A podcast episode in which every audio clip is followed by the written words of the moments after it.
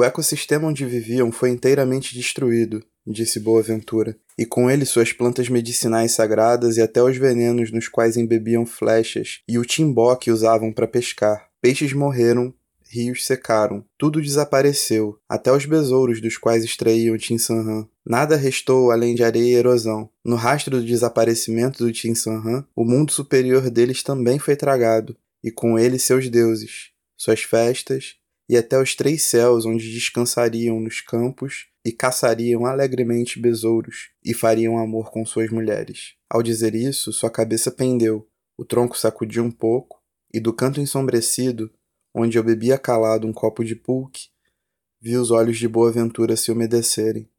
Os hóspedes que o senhor irá receber, ele disse a El Negro, não passam de mortos que andam em direção a lugar nenhum. E nisso compartilhamos algo parecido. Estamos todos caminhando para a morte, não é mesmo?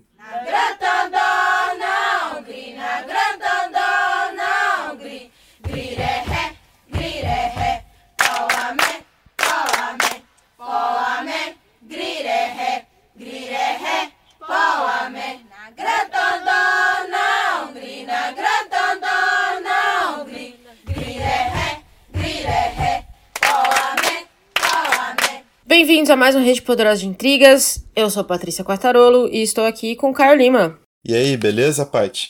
Aqui beleza, e aí? Tranquilo, aqui tudo tranquilo. Então tá bom. Então hoje é um dia muito bom pra gente falar desse, desse livrinho que é um livraço. Concordo absolutamente. Então vou fazer o seguinte, o pessoal já viu o título, já sabe o que que é. Conta pra gente um pouquinho do livro. Cara, é bom a gente começar falando um pouco sobre o Joca, né? Joca Rainer Sterron, que é escritor, poeta e editor, também estudou arquitetura e é designer gráfico. E ele tem um trabalho muito extenso com literatura latino-americana. Você deve ter na sua estante aí a coleção Outra Língua da Rocco, uhum. que acabou trazendo para cá para o Brasil muita coisa bacana, entre eles César Aira, Mário Levreiro, Horácio Moya e ele também é um escritor muito reconhecido. Recentemente lançou Noite Dentro da Noite, que a princípio seria o livro que nós iríamos comentar, mas aí apareceu A Morte e o Meteoro, que realmente foi um meteoro nesse finalzinho de ano.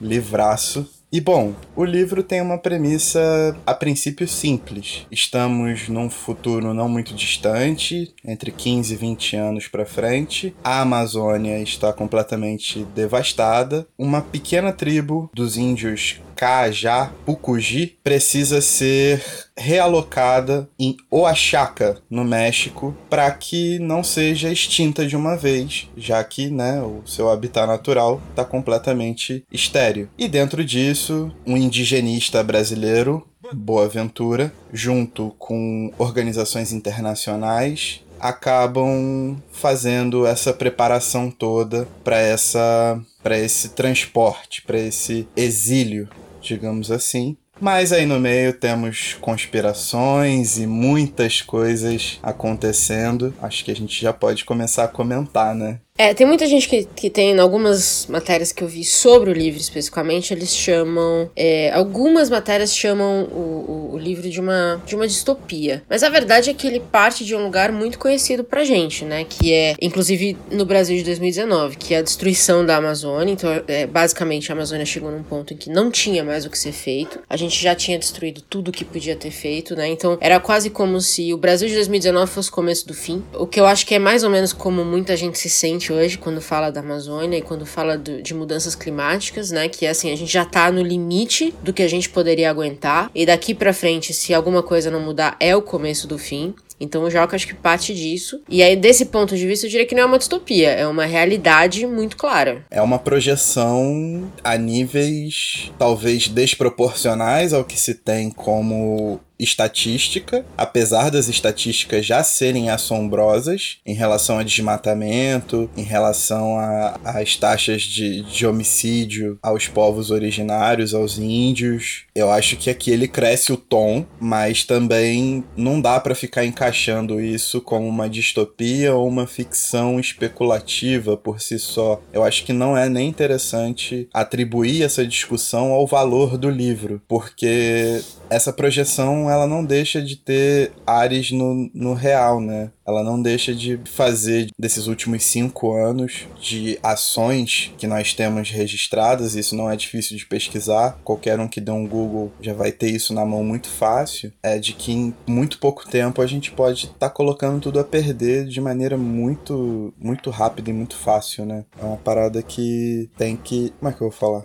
É uma parada que é uma projeção mas ele mantém, tipo, um pezinho na realidade, sabe? Um, quer dizer, dois pés na realidade. Sim. Eu acho que Exato. fica muito estruturado assim. É, eu assisti aquele documentário que você me indicou, o Guerras do Brasil, que, que você falou que cada, né, cada episódio é uma, digamos, uma guerra diferente. O primeiro episódio é dedicado à história dos portugueses chegando ao Brasil e ao genocídio indígena, né, a primeira leva de genocídio indígena. E aí, um historiador indígena comenta, né, porque eles trazem esse lado também, e faz um comentário que eu, eu nunca esqueci, e enquanto eu li esse livro, eu lembrava o tempo inteiro desse homem falando isso. Eu não lembro o nome dele. Mas ele falava assim: Nós estamos em guerra há 500 anos. Então, quando a gente fala de genocídio indígena, muita gente pensa que foi a chegada dos portugueses. O que o Joca faz, e que eu achei que era muito, muito, muito importante, é mostrar que, primeiro, ainda acontece e a vida deles está intimamente ligada da Amazônia. Né? Então, quando a gente chancela as queimadas, quando a gente chancela um discurso de ah, não precisamos da Amazônia, ou quando a gente chancela um discurso de nada é tão ruim assim, a gente está esquecendo que não só a fauna e a flora ali, que, que estão ali, algumas que não existem em nenhum outro lugar do mundo, tem também todo uma, um conceito de vida indígena que gira em torno dessas nossas. da nossa natureza, né? Então, assim, não deixa de ser um, uma violência contra eles também. Para mim, o tom do, do Joca era sempre esse, né? Porque a gente fala, ele vai falar dessa, dessa, desses indígenas, né? Que na verdade eram os últimos 50 de uma. Como é que você falou? De uma tribo, né? De uma tribo indígena dos últimos 50 e eram todos homens. Então, a partir do momento que eles morressem, acabou. Exato. Então o Joca coloca muito, muito joga já no começo você já sente aquela aquela urgência, né? Aquele problema ali já tá claro e já tá estabelecido e já dá aquela sensação de derrota eu diria. O livro todo ele tem uma vibe bem derrotista, né? Quando você começa a entender, inclusive, a parte mitológica desses índios, você talvez esse clima derrotista você entenda como algo mais cíclico. Então você vê que os caras tinham uma visão que, mesmo que seja uma coisa empírica ou não cientificamente provada dentro dos nossos moldes, né, acerca do, do cíclico que é o tempo, eles já tinham essa noção perfeita na cabeça deles e viviam ao redor disso. Mas o que é muito engraçado e é tá muito em voga, né, com caras como o Ailton Krenak falando muito, a Companhia das Letras inclusive publicou um livreto, né, bem pequenininho, com um discurso dele, que é muito bom. Acho que é Ideias para Salvar o Mundo, se eu não me engano, vale a pena ler. E outras, outros estudiosos e outros chefes né, e pensadores da questão indígena vêm falando, é que essa guerra ela vem de uma perspectiva de um homem branco que invade, primeiro com o intuito de explorar, de, de, de retirar riquezas, mas depois ele invade em busca de um progresso tecnológico e um progresso impositivo que muitas das vezes, principalmente para esses povos amazônicos, que não corresponde à, estrutura de poder que eles seguem. Né? A estrutura impositiva ocidental ela é uma estrutura de imposição e logo depois de extinção. Então essa guerra de 500 anos ela passa por vários processos e agora a gente está num processo de expansão agrícola, né? basicamente, porque a grande maioria das, das queimadas são para criar criar novos, novos campos de pasto e de plantação para grandes latifundiários. Tudo isso vem baseado numa retórica incrivelmente escrota, mas validada de alguma forma por vários âmbitos da cultura, de superioridade no viés econômico, no viés intelectual e qualquer viés que seja, religioso também, tá no meio dessa, dessa baderna, sobre esses índios. É muito complicado até para explicar o que é humanidade para esses povos sem nos colocarmos, né, sem colocar nossa ótica de construção ocidental à frente disso, sem a gente atropelar o que essa galera toda entende como humanidade. Eu tava vendo algumas palestras, alguns vídeos soltos de alguns estudiosos, e um deles foi muito interessante, foi do Eduardo Viveiros de Castro, e ele diz que os os índios eles enxergam a humanidade não como um, o ser humano, né? não como nós, humanos, homo sapiens, eles enxergam a humanidade como a verdadeira força motriz da Terra. Então, todo animal, de alguma forma, ele é humano. Uma onça, assim, quando ela exerce né, o, o, toda a capacidade dela de ser um animal caçador, impositivo, e ela tem um papel a cumprir dentro daquele bioma todo, né? Ela é humana. Um tucano, sabe? Todo mundo é humano. E é por isso que os índios às vezes olham para o homem branco quando chega e no livro ele é colocado como um grande mal, e eles olham e veem que esse homem branco ele já tá morto, que ele não tem humanidade, saca? Porque para esses índios, para a, a, a, toda a mitologia, toda a construção, nós já perdemos aquilo que é o fator humano. A gente já perdeu essa energia maior que faz com que a gente entre em contato com a terra, com o nosso lugar de pertencimento, todos os conceitos ligados a isso que organizam a gente como sociedade e tal. É uma coisa completamente alheia avessa ao que eles acreditam. E durante os séculos, né, na lógica de exploração e de domínio e nessa lógica de guerra, de extinção, poucos foram os antropólogos, né, sociólogos, filósofos e pensadores, linguistas também, que se preocuparam em tentar enxergar a lógica desses povos por ela mesma e tentar realizar essa troca. Talvez agora seja tarde demais para isso, apesar dos vários esforços. Então, é uma parada bem triste, né? Bem triste você parar pra perceber isso, assim. É, acho que essa questão de a humanidade não tá necessariamente ligada a ser humano é muito, é muito forte eu diria. E é muito forte essa questão que o Joca coloca também, que é o homem branco ser o grande mal, visto como o grande mal. E aí ele vai contar as histórias do ponto de vista de humanos que realmente representaram esse grande mal na vida desses indígenas. Mas eu achei muito interessante ele colocar, a, a na verdade, na estrutura do livro, a história contada por dois, digamos, dois homens que, de certa forma, tentaram se aproximar desses indígenas, tentaram fazer algum tipo de. de ter algum entendimento sobre sobre eles. E mesmo assim, mesmo com essa, vamos dizer, entre aspas, boas intenções, mesmo assim eles acabaram, um não ajudando muito e o outro piorando a situação. Sim. Que basicamente o que eu fiquei com a sensação é que, mesmo quando a gente, a gente não tem, a nossa compreensão desses povos são tão, é, ela é tão pequena, ela é tão baixa que mesmo quando a gente vai tentar algum tipo de aproximação e sempre com esse viés do olhar branco, né, que você mencionou, eu acho que ainda falta alguma coisa.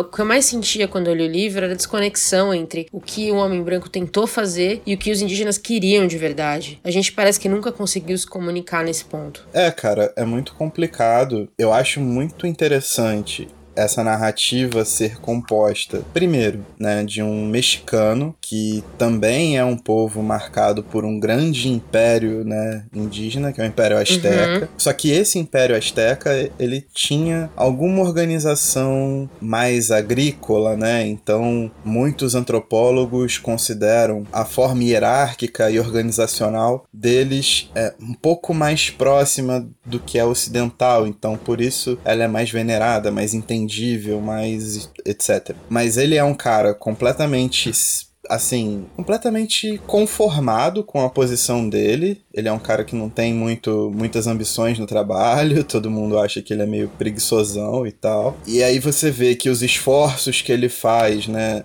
e tem-se logo no começo a questão de que os pais dele morrem, os pais eram uma grande sombra para ele, e isso começa a se confundir com a questão ritualística dos índios e com toda a história que vai se traçando, é tem-se que ele é um cara que não estava preparado para assumir aquela função e a, a questão pessoal dele gritava tendo em vista tamanho do, do dever que ele tinha de fazer o transporte e adaptação desses índios no México. E quando ele assiste o vídeo do Boaventura, né, que é o, o, o grande patrono indigenista do, do Brasil e que ajuda e é o centro da conspiração do livro, você vê que o, o Boaventura, da mesma forma, usou toda essa questão indígena como fuga dos pais, porque também era um fantasma, e depois se perdeu na tentativa de elucidar o que, que era o modus vivendi daquele povo e só fez merda também, né? Ele é o grande mal, ele plantou a grande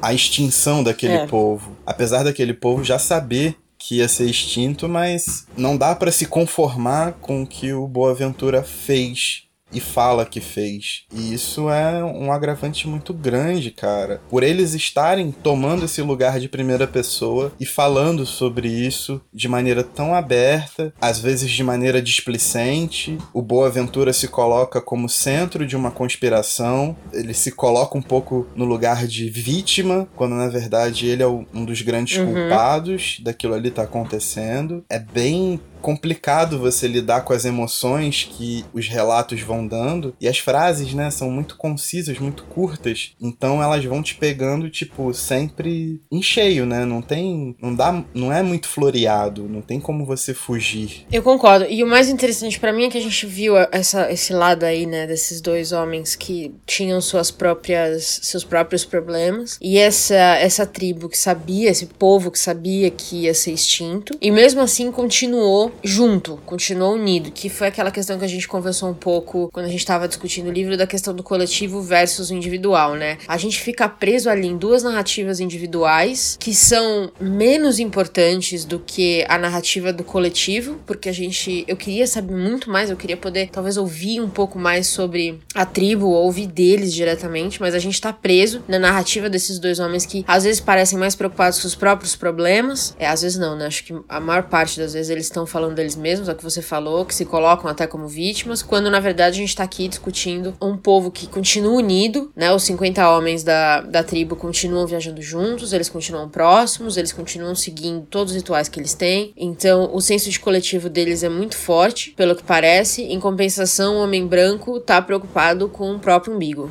Sim. Eu acho que essas demonstrações do homem branco e, e, e, da força que existe nessa questão de colocar esses grupos dentro de, de potinhos é como a gente acaba denominando, né? Então, por exemplo, os Kajapukuji, eles são um povo anarquista, uhum. sabe? Tipo, os índios, obviamente, não sabem o que é anarquismo em toda a sua teoria. Eles só têm um modo de vida extremamente coletivo e sem uma liderança de fato. Descobre-se depois, né, quando o Boaventura leva a única mulher para o cativeiro, um pouco daquela mitologia que os faz pensar como um grupo. Né, como se aquele, aquela tribo de 50 é, Kajapukuji fossem um só. Então todos eles precisam né, estar em sintonia e tem toda essa questão de, que reforça a, a, a, a vida em grupo. Só que a gente não sabe classificar isso, a gente não se permite dar continuidade a um trabalho de observação e de troca que seja mais, mais atento às particularidades desse grupo. Rapidamente existe uma, um, um enquadro né, nessa questão anarquista. E isso serve para vários outros estudos, para várias coisas didáticas que a gente aprende no colégio. Mas é, é uma crítica muito forte do livro e que o Joca reforça muitas vezes, assim, muitas e muitas e muitas vezes. Eu acho que isso é bem importante de notar, porque coloca a nossa influência sobre o entendimento desses grupos que acaba, no final das contas, é, levando a caminhos bastante nocivos. Ele também criou no livro não só os indígenas anarquistas, anarquistas, mas também os indígenas terroristas, né? Aqueles que aprenderam com o homem branco a maneira de, de lutar, vamos dizer assim, uma maneira de lutar. E tentam, na medida da força e da violência, ou seja, eles estão usando as armas brancas contra os homens brancos, tentam conseguir algum tipo de diálogo ali. É, eu achei isso muito interessante. É, os índios metropolitanos, né? Exato. Então, assim, a, quanto mais próximo os índios ficaram do homem branco, mais violentos eles ficaram. O que eu acho que também mostra um pouco do, da influência negativa ou da influência lamentável que, que a sociedade teve, a sociedade como a gente conhece teve, ou pode ter, num, num povo que talvez usasse violência de uma maneira diferente. É, e você vê que a situação é tão grave, tão grave, tão grave, que o centro da, da grande conspiração é justamente para convencer as autoridades mexicanas a voltar com esses índios para serem enterrados em solo amazônico. Então, tipo, eles a luta deles é por uma pequenez assim E aí você começa a pensar no tamanho da influência que o homem branco teve, né? No tamanho do papel que o homem branco teve de tentar extinguir e descaracterizar esses povos todos, né? Porque nos índios metropolitanos tem Sioux, Krenak, os que usam o botoco, né? Os índios botocudos, várias outras tribos misturadas. Então, tipo, eles estão lutando por uma miudeza, cara, pelo direito dos Kajapukuji serem enterrados no Alto Purus, na Amazônia. Tipo, isso é muito pesado, é. sabe qual é? Toda uma conspiração que basicamente gira em torno disso. É, e o fato deles serem chamados de terroristas também eu achei muito interessante, porque a gente atrela isso normalmente aquelas pessoas que, aqueles grupos organizados extremamente violentos que estão meio que à margem da sociedade. Normalmente, né? Aqueles que estão indo contra algum tipo de organização da sociedade que a gente tem. Só que, pelo que eles pediam, as coisas coisas que eles pediram eram tão pequenas, eles não queriam dinheiro, eles não queriam nem terra, eles estavam brigando tanto assim. A exigência deles era: deixem que a gente siga os nossos rituais como a gente costuma seguir. Então, assim, os índios devem ser enterrados na terra deles. É, chegou uma época que, tipo, os índios são como se eles pistoleiros do Velho Oeste, assim, né? Porque eles chegam Exato. em carros super potentes americanos, né? Tipo, os muscle cars, assim, sentado no capô, tipo, com maior pose boladona, exigindo que a cultura deles seja respeitada. E isso já os torna terroristas, porque para fazer essa exigência, eles têm que bolar planos conspiratórios que acabam matando autoridades, fazendo uma série de, de situações. E aí a gente vê como o discurso é invertido, né? Quando você pensa no Boaventura e nesses índios e como o discurso em primeira pessoa acaba invertendo essas posições, né? De quem é dominado e de quem é o dominador, de quem é o oprimido e de quem é o opressor. O trabalho textual do Joca nesse livro é impecável, assim. É verdade. Um outro ponto que a gente falou também, que a gente discutiu um pouco e que acho que vale a pena a gente ressaltar aqui, é a questão de, de rituais, né? Que a gente costuma olhar para os povos diferentes, vamos dizer assim, os povos que são alheios um pouco a gente, assim, e chamar tudo que eles fazem de ritual ritual, como se o homem branco não tivesse ritual nenhum. Mas a verdade é que o Joca coloca isso de uma maneira muito interessante no livro, né? Sim. Mesmo, mesmo quando ele descreve os rituais indígenas, que são rituais muito bem elaborados, envolve uma o que a gente talvez chamasse de uma droga psicotrópica, talvez, mas ele também coloca os nossos narradores fazendo seus próprios rituais. Ele coloca os narradores fazendo próprio, os próprios rituais, então, durante a narração, antropólogo mexicano, ele sempre tá embriagado de mescal ou tá numa ressaca braba. e o é. Boaventura, ele é um cara que foi viciado em cocaína, foi viciado em bebida, e toda vez que ele fala alguma coisa, ele acende um, um baseado. Então ele tem toda uma ritualística dele, o que também interfere no discurso. Isso não pode ser deixado de, deixar de levar em conta. Porém, assim, a construção dos índios, né, de como eles fazem essa questão ritualística. Isso é natural, né? Em toda bibliografia que você for pesquisar, isso sempre é muito condenável, digamos assim, o que, o que nos leva a uma série de preconceitos idiotas acerca do que consumimos e do que achamos ser certo ou errado, termos religiosos, etc. Mas uma coisa, assim, que eu gostaria de frisar antes da gente entrar nessa questão ritualística é que na mitologia dos Kajapukuji, eu fiquei muito confortável porque eu descobri que todos nós somos uns merdas, né? Porque nós nascemos da merda do grande piloto. Então isso já me deixou é. bem assim, tranquilo com a minha consciência. Esse mito de construção é muito maluco. É muito maluco. Sim, o grande piloto que se perde e o grande besouro, eles cagam, né? 50 pessoas, assim.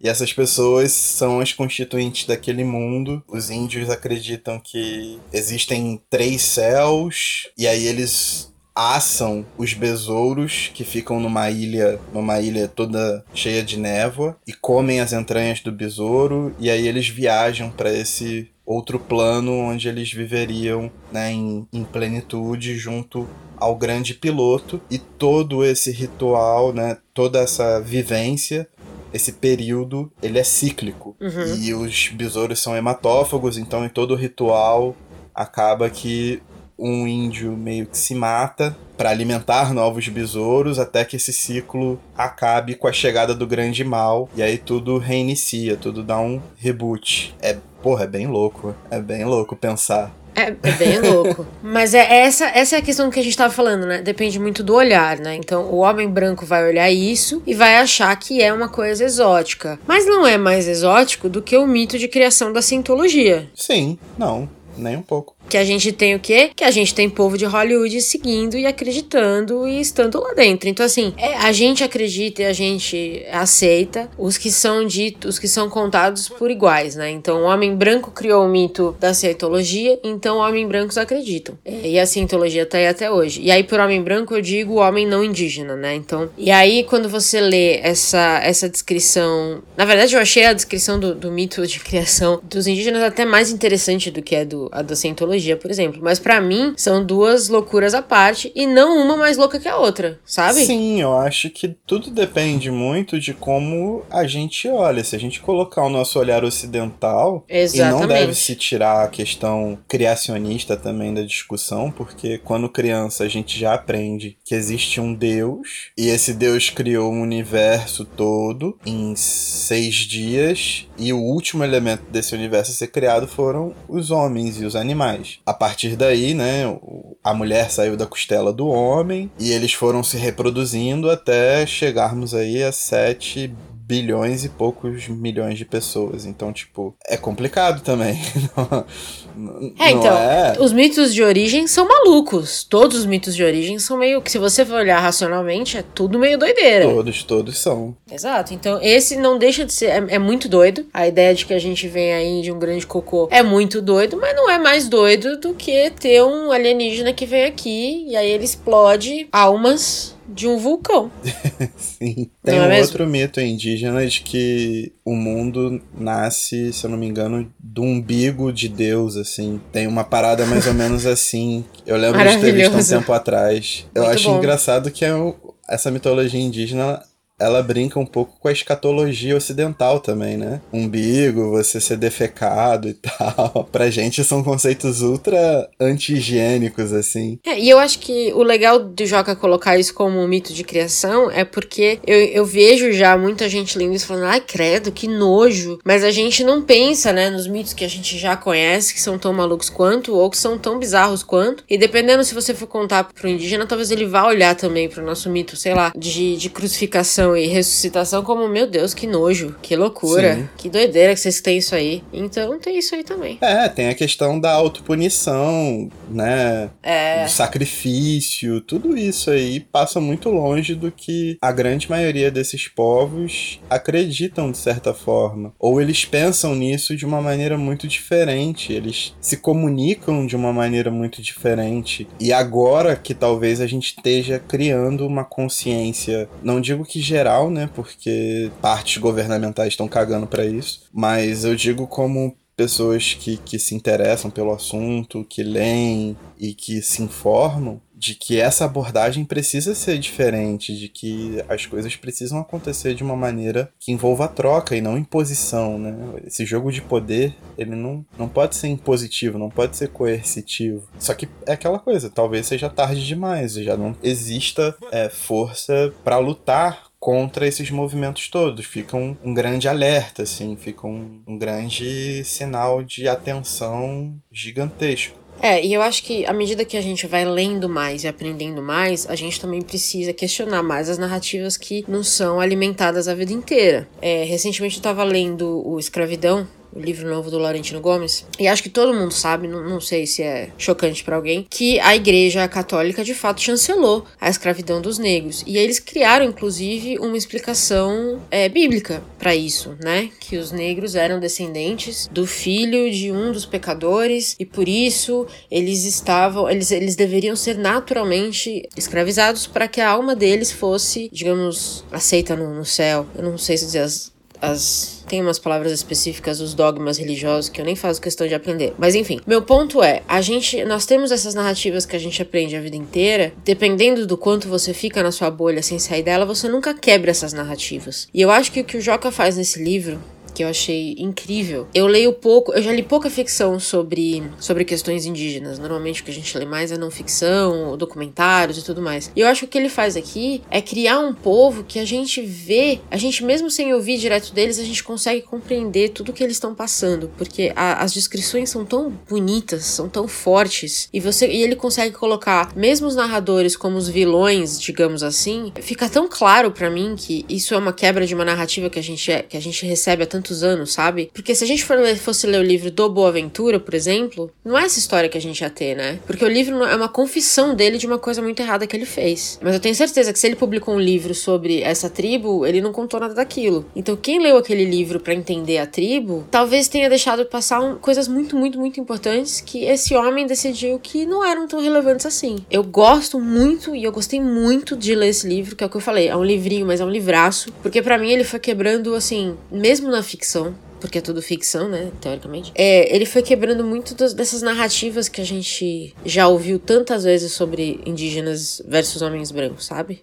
Faz sentido? Faz, faz. Eu acho que ele coloca de uma maneira muito até engraçada essa vulnerabilidade do homem branco, né? Ah, a morte dos pais, tô sendo vítima de uma conspiração e pá, pá, pá. E no começo você fica assim, né? No, no, Dois chorões. No primeiro momento você fica até tipo, caraca, que bagulho, né? Tipo, pesado e tal. E de repente você fala assim, mano, mas vocês que são os mais otários, sabe qual é? Tipo, vocês são um grande mal da parada. E, Exato! Vocês estão aqui chorando que vocês perderam pai e mãe e os caras vão morrer. Você tá extinguindo um povo, você tá levando um Exato. povo pra extinção. Tipo, você tá tentando salvar uma parada que você mesmo destruiu. Você sabe que destruiu. Exato. Você sabe que aquilo que você tá fazendo é um paliativo num arroubo de esperança conseguir se acertar com a sua própria consciência. Mas no fundo, no fundo, ele já sabia a merda que ele tinha feito porque ele matou a última mulher daquele grupo. E ainda,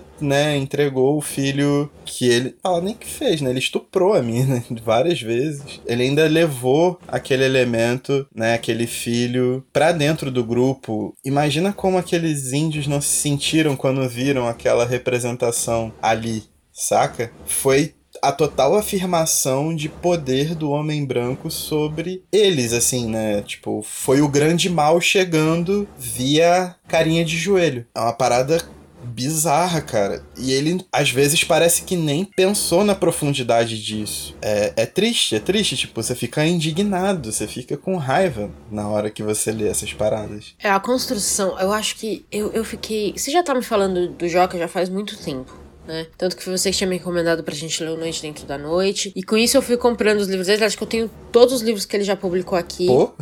E, e muito, muito, muito influenciada por você. É, você fala muito deles, já falou várias vezes aqui. Quem acompanha a gente já deve também ter ouvido isso. Então eu fui comprando pra ter aqui, aí lançou esse, a gente decidiu ler esse lançamento mais recente. E acho que é um dos livros mais curtinhos que ele já fez. Mas eu vou te falar que eu fiquei impressionadíssima com o quanto de coisa ele colocou nessa história. Tudo isso que a gente está discutindo aqui, e, e, e eu, eu, concordo super com você, todas as sensações que você tem quando você tem quando você lê o livro. Eu li o livro primeiro, eu li muito rápido, porque eu não conseguia parar de ler. O que eu sempre acho que é um testamento pro autor, né? A forma como eu conto uma história, que é aquela história que você não quer parar de ler. Mas até os plot twists, assim, né? Aquelas coisas que vinham de lugar nenhum, que você não esperava, a forma como aquilo foi revelado, a forma como ele construiu, né? Toda essa narrativa, eu fiquei muito impressionada. E eu acho que eu entendi por que, que você gosta tanto tanto do autor. O, o livro é, é muito bom. É, é, simplesmente assim, eu não sei resumir esse livro. A gente tá aqui, o quê? Há 40 minutos falando dele. E eu acho que a gente poderia falar mais 40 minutos, porque tem muita coisa ali. É, eu acho que tem muita coisa, mas nenhuma dessas coisas se atropela. Ele tem um senso de organização de estruturação da narrativa que ele é muito límpido e parece assim que o trabalho de edição dele na hora de escrever foi muito forte, porque as frases são muito concisas. Ele vai montando as paradas ele, né, ele vai montando os quadros e vai revelando as situações e você vai no ritmo sabe? E aquilo ali não, não embola a sua cabeça com o excesso de informação. Porque se for parar pra pensar, a gente pode discutir a partir dele toda a questão indígena e, e, e ambiental do Brasil, se você quiser. Uhum. A gente uhum. pode discutir sobre métodos antropológicos, saca? A gente pode discu discutir sobre rituais e drogas tranquilamente. A gente pode discutir sobre questões né, de culturas amazônicas em relação a culturas de outras regiões né, da América Latina, é, indígenas ou, ou, ou não, e a influência disso até hoje. Tipo,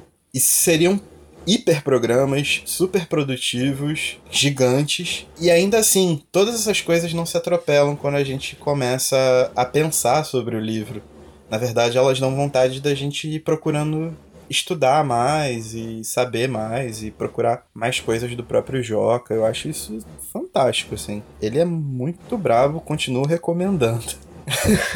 Já ficou Não, eu concordo. Eu acho que. A, eu concordo. A estrutura do livro é quase como se ela fosse em blocos de, de, de entrega de informação. Eu, eu, concordo. Em nenhum momento nada se atropela. Você entende todas as linhas que ele quer frisar ali muito claramente. Muito claramente na medida que ele quer te passar, né? Tem muita coisa ali também que cabe ao leitor interpretar e da gente estar tá discutindo aqui mesmo. Por exemplo, essa questão dos rituais que a gente falou, ele nunca deixa isso, ele nunca frisa isso que o homem branco tem seus próprios rituais, mas aí você vai pegando na maneira como ele vai descrevendo a cena, né? Que é o que você falou, o cara tá sempre bêbado, ele já foi viciado, ele tá sempre fumando uma maconha. Então, assim, a gente vai pegando isso na forma como ele constrói. Então, tem certas coisas que ele deixa ali meio que são migalhas, que se o leitor pegar, ok, mas ele não frisa tanto quanto, por exemplo, o ritual dos próprios indígenas, que ele cria do zero ali, mostra e conta com muita claridade. Eu gostei muito disso, porque eu não acho legal quando o autor entrega tudo, sabe? sabe? Eu, eu, acho que eu seria, eu acharia muito bizarro ele falar assim, é, mas tal como o indígena, o homem branco também tem os seus rituais. E aí Boaventura acende uma maconha, acende um, um cigarro de maconha. Eu gosto que tem muita coisa ali na história que é subtendida, digamos assim, mas que vai acrescentando, né, na maneira como a gente interpreta tudo. É uma construção muito bem feita mesmo. É, cara, e o final mesmo, né, que o, o final dele é a concretização do ritual. Exato. é o final do, do grande piloto, sabe? Então a intercâmbio intercambialidade entre realidade e esse mundo ritualístico, esse mundo mitológico também. É, é, é muito. A passagem de um para outro é muito bem feita. A questão de como aqueles índios se relacionam com o tempo e como a gente se relaciona com o tempo. Toda essa parada, tipo, é muito rica. Só que aquela coisa, você vai ler e você tem que pegar na leitura. A leitura tem que ser atenta. Se você, é, com se você passar pelo livro, tipo, muito rápido, sem nenhuma reflexão, ele vai ser um bom livro, com certeza. Vai ser um livro pertinente. Tem coisas que você capta de primeira. Porém, eu gosto dessa sensação. A gente até falou no, no, no episódio da, da nossa estante e tal. De você ficar ali, né? Vendo o livro devagarinho, olhando para aquela frase em específico, tipo, é, isso aqui quer dizer alguma uhum. coisa, sabe? É uma parte que é minha de leitor e eu acho que faz todo sentido para esse livro. Concordo. Ter essa paciência, ter essa, essa quebra da correria que é você ficar lendo, lendo, lendo, lendo, para você pensar um pouco nesse quadro, eu acho que é uma grande virtude, talvez a maior virtude desse livro, que é um excelente livro. Tudo isso em o quê? 120 páginas. 120. Maravilhoso. Maravilhoso. Eu tô muito impressionada mesmo. Muito obrigada por me indicar o, o, autor, porque agora eu já tenho todos os livros basicamente. Então agora eu vou ler mais, porque achei, achei muito bom, muito bom mesmo, muito acima do que eu esperava. É. E olha que eu já esperava bastante, porque o tanto que você fala bem. Pois é, cara. É, depois você leu Noite Dentro da Noite, que para mim é obra prima dele, assim. É um livraço. Às vezes a gente vem até aqui falar sobre ele, né? Quem sabe ano que vem. Pois é. Que esse ano já Pode acabou, ser. basicamente. Graças a Deus. Já acabou. Mas acho que, acho que é isso. Acho que se você ainda não ficou com vontade de ler esse livro, é, fizemos, não fizemos o nosso trabalho, mas eu espero que sim. Porque, basicamente, resumindo tudo, é um puta de um livro. E vale a pena ler. Uma literatura brasileira aqui, ó, de requinte. De requinte. Uma coisa que eu gostaria de deixar indicado quando a gente fala sobre uma aproximação de troca e de tentar conhecer verdadeiramente como os povos indígenas eles se comunicam e, e agem, talvez dê para fazer com com alguma correlação é o filme A Chegada, que foi lançado recentemente e que eu havia até te indicado. Boa, é, um, é um filme sobre alienígenas eles chamam um físico e uma linguista, tradutora de diversos idiomas mortos, etc., para fazer essa comunicação com os alienígenas. E aí mostra todo o processo deles tentarem essa comunicação e tentarem entender qual o propósito daqueles alienígenas virem parar aqui na Terra. É uma questão interessante a se tratar. Eu não pensava que houvesse uma visão de troca nesse sentido, principalmente vindo do cinema americano, né?